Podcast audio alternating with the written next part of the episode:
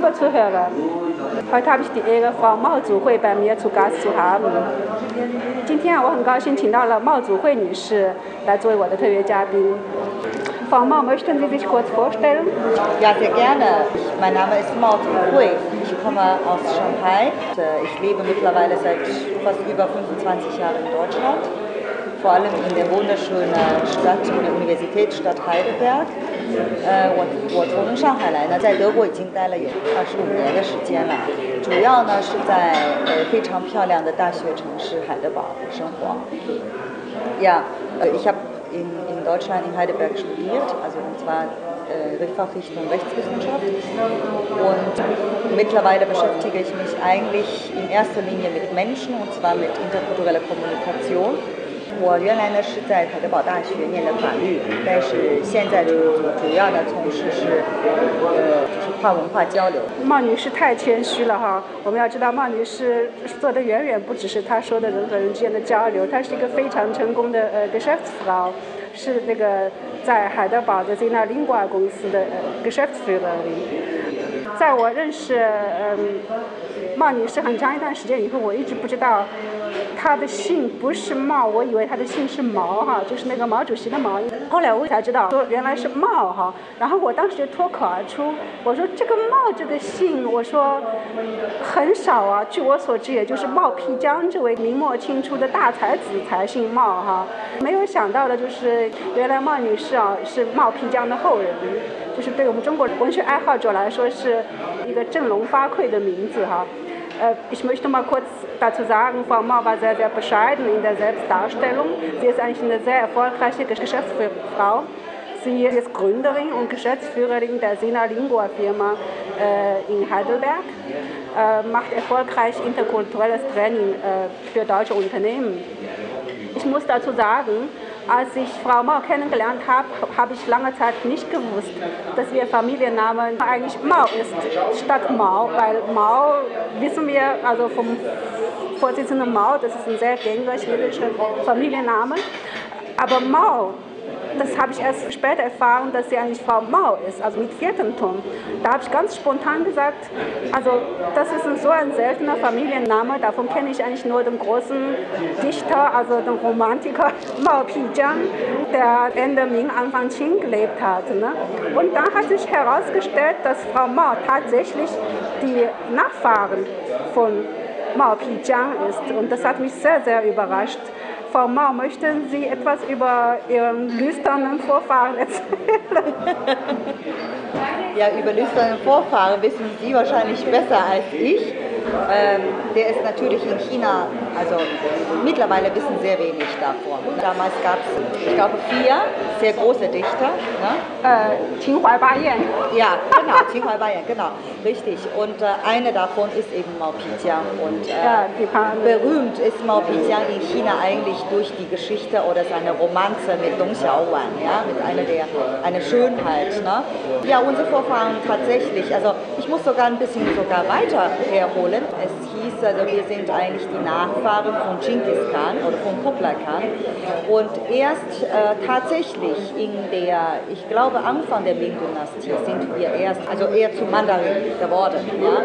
Und äh, meine Vorfahren kommen aus Jiangsu-Provinz, aus Lugao, ja, wo, eigentlich, ja, wo auch Mao Pijiang sozusagen seinen wunderschönen Garten hat, ja, der mittlerweile ja auch öffentlich zugänglich ist, also äh, heißt Shui Hui Yuan, eine Gartenlandschaft, ähnlich wie in Suzhou, wie man es in Suzhou kennt. Mao Pijiang als eine große Dichter, ja, sehr viel kann ich zu ihm eigentlich nicht äh, dazu sagen. Ich weiß nur, dass er damals in der Ming-Dynastie sehr geschätzt war als einer der großen Dichter und hatte auch sehr gute Beziehungen oder Zugang zu, zu dem kaiserlichen Hof. Von ihm, glaube ich, ist schon ein bisschen äh, die Gene weiter vererbt worden, nämlich auch mein Großvater, mein Urgroßvater sind in China bekannte Dichter, Schriftsteller und Kalligraphen. Ja. Das hat Tradition. Richtig. Ich merke in China zum Beispiel momentan einen sehr starken Ahnenkult. der wiederbelebt wird. Also说，我发现国内的宗族文化又开始回潮复兴。呃，比比如说在我们家，我们家是宁波那片的哈，很多人开始修家谱， 就在网上，在很多报上就大肆登一些招牌，请那个家族的人再到一起来重修家谱。呃，不知道你们马家人是不是也会做一些这样的事情呢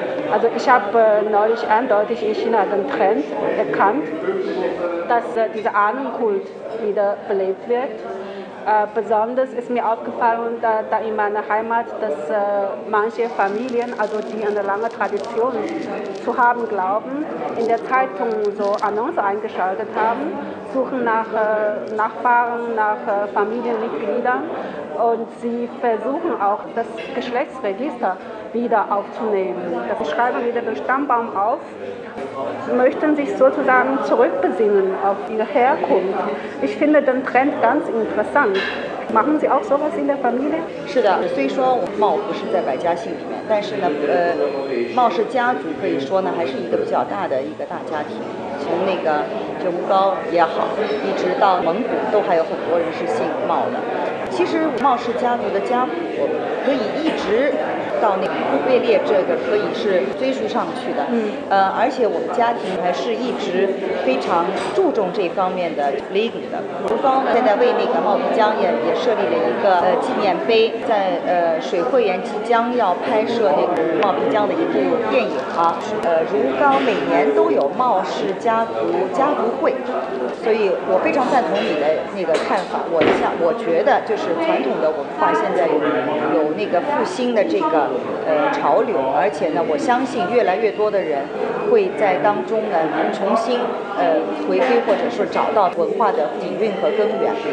Ja, also eigentlich meine Familie Mau, wie gesagt, wir pflegen eigentlich dieser Ahnenkult schon seit Jahrhunderten, kann man sagen. Ja, unser Stammbaum reicht tatsächlich, also wir können das nachverfolgen, bis sogar in die äh, Mongolei, bis zu der mongolisch, historischen mongolischen Alterzeit. Äh, und es gibt tatsächlich auch in Rugau, also unserer Heimatstadt, wo auch Mao Pijian, der große Dichter, her ähm, also berühmt äh, wurde, äh, haben wir jährlich gibt es eine Familie Mau-Treffen. Und äh, auch wenn, wir, wenn dieser Familienname Mao eigentlich nicht in dieser 100 bekanntesten oder gängigsten Familiennamen in China stammt, nichtsdestotrotz sind wir eine große Familie und wir pflegen sehr stark dieser Ahnenkult und äh, indem wir eben auch durch das gemeinsame Treffen einfach auch über historische Wurzeln etc. auch drüber sprechen. Und ich bin sehr Ihrer Meinung, ich glaube sogar, dass Chinesen dieses Wiederbelebung von Ahnenkult auch ein Stückchen einfach die Wahrung der alten Kultur betrachten und das mit Sicherheit auch im Zuge der Entwicklung wahrscheinlich sogar von immer mehr Menschen geschätzt und gepflegt wird. Ich erinnere mich an meine Kindheit, da haben wir ein Lied gesungen, Woba Danglai Bi Mu. Es hat mich irgendwie sehr, sehr geprägt. Äh, also die Partei ist wie meine Mutter. Also meine Eltern haben nur mich geboren, aber die Partei hat mir äh, ins Geist gegeben sozusagen. Ja. Äh, das ist natürlich auch aus heutiger Sicht, dass alles falsch war. Das ist Propaganda gewesen. Und äh, heute suchen wir deshalb äh, nach den Ahnen, um die Partei wieder, sagen wir, vom Altar runterzuholen, um unsere Ahnen wieder hinzurücken. Also ich sehe da einen, einen Trend auch der Persönlichkeitsbildung. Ja, absolut. Also wie Sie sagen, das ist einfach die Propaganda des Sozialismus, auch als einen äh, kollektiven Halt für das Volk. Ja? Aber äh, ich denke, wir Chinesen wissen, dass unser Wurzel eigentlich viel schon von früher stammt. Ja? Von auch wenn wir das sozusagen nicht in der Schule gelernt haben, aber es wurde von Generation zu Generation weitergegeben. Und äh, mittlerweile, dank der Öffnungspolitik, ja, kommt auch, denke ich, die Wiederbesinnung immer mehr. Äh, woher stammen wir und welche Werte wurden uns der eigentlich wirklich weitergetragen? Und dazu gehört einfach Ahnenkult dazu. Ähm, Sie sind ja mit 19 nach Deutschland gekommen, habe ich das richtig verstanden? Sind Sie direkt nach Heidelberg gekommen? Ja, also eigentlich bin ich mit 18 schon nach Heidelberg gekommen, ja, und äh, direkt nach Heidelberg damals, also meine Mutter war äh, Gastdozentin an der Heidelberger Universität und das war für mich eine interessante Erfahrung, mit 18 in, eine, in ein Gymnasium als Gastschülerin in der 12. Klasse unterzukommen und einfach auch mal zu, zu sehen, ja, wie die Schüler hier lernen, welche Lernkultur sie hier haben. Und 曼女士是十八岁就来到德国了，然后那个当时是跟随她母亲一起过来，她母亲是海德堡大学汉文系的呃呃客座教授，然后她当时就在这儿插班进入了呃高中。今天我们海德堡应该有很多很多的年轻的中国学生来了，我不知道你跟他们的呃交往多不多，你有什么感受？你觉得他们今天的这些学生跟你当时来的时候的作为一个中国学生，有什么最大的区别吗？Ich möchte auch noch gern fragen, Frau Mau, Sie sind ja mit 18 nach Deutschland gekommen. Das war ja, ich glaube, Ende 80er, Anfang 90er. Äh, damals gab es auch sehr wenige chinesische Schüler hier in Deutschland überhaupt oder Studenten. Und heutzutage wimmelt es ja von chinesischen Gesichtern. Äh, sehen Sie da einen Unterschied zwischen heutigen Schülern und äh, den Schülern zu Ihrer Zeit oder, oder zwischen den heutigen Schülern und Ihnen? Gäbe es da gravierende Unterschiede? Also es gibt verschiedene Facetten von Unterschieden bestimmt. Ja? Also äh, erstens mal, äh, ich kam 85 nach Deutschland. Damals gab es ja in Deutschland so gut wie keine äh, chinesische Studenten. Wenn, dann äh, waren das ja offiziell vom Staat hierher geschickte. Ja? Also ich war die erste sozusagen, die sogenannte Selbstzahler. Ja? Also allein schon das macht den Unterschied, dass wir damals eigentlich das ganze Studium selbst finanzieren mussten, auch durch eigene Kraft und durch, äh, durch Jobs, die wir nebenbei machten, sozusagen neben dem Studium. Das prägt einen natürlich auch sehr als junge Menschen, sich äh, im Grunde genommen auch gezwungenermaßen in eine Gesellschaft sich zu integrieren. Ja? Die Interaktion lief ja schon während dieser Nebentätigkeit. Und äh, heutzutage, die meisten, die hierher kommen, egal aus welcher wirtschaftlichen Schicht, aus China, aber nichtsdestotrotz gehören sie mit Sicherheit zu einer relativ erhobenere Schicht in China. Äh, die meisten müssen hier eigentlich nicht um ihre finanziellen äh, Sorge machen. Der zweite Unterschied ist sicherlich, wir sind noch sehr traditionell erzogen worden, also sprich mit unheimlich viel Disziplin, auch traditionellen Werten, die uns äh, trotz Sozialismus aber dennoch sehr stark geprägt haben. Das Thema Pietät, das Thema äh, Fürsorge und so weiter, Fürsorgepflicht, aber auch Fürsorge sozusagen für Kinder letztendlich auch den Eltern gegenüber oder Pietät und so weiter. Und das glaube ich schon, dass es heute einfach auch durch äh, ein Kindpolitik äh, wodurch die Möglichkeiten, die, die eigentlich den Jugendlichen geboten sind, nicht mehr so stark präsent sind. Und das stelle ich schon hier auch bei jungen Menschen aus China fest, dass sie, äh, sie sind insgesamt eigentlich freier, sie, sie reden auch offener, ja, und sie wissen, äh, auch gezielter. So, sie sind hier ein paar Jahre und ziehen ihr Studium durch und dann wissen sie ganz genau, sie wollen da und dahin und ihre Karriere machen. Da waren wir damals, glaube ich, schon ein bisschen anders. 就是我我觉得区别在于几个方面，一方面八十年代中大部分德国留学的中国学生都是公派的，像我们这种就自费出来的是很少的，所以呢，我们当初是必须要想办法通过很多的 jobs 呢自费解决这个学习的一些生活费用，对吧？那么我觉得。光是从这个角度来说，现在的一些留学生，最起码国内来讲是中上层的家庭出来，他们在这方面肯定是不用太多的担忧。另外呢，就是因为改革开放之后，尤尤其是因为独生子女。所以条件也比较优越，而且他们呢，由于在改革开放期间生长的，所以他们跟西方社会的接触比我们当初要要多得多了。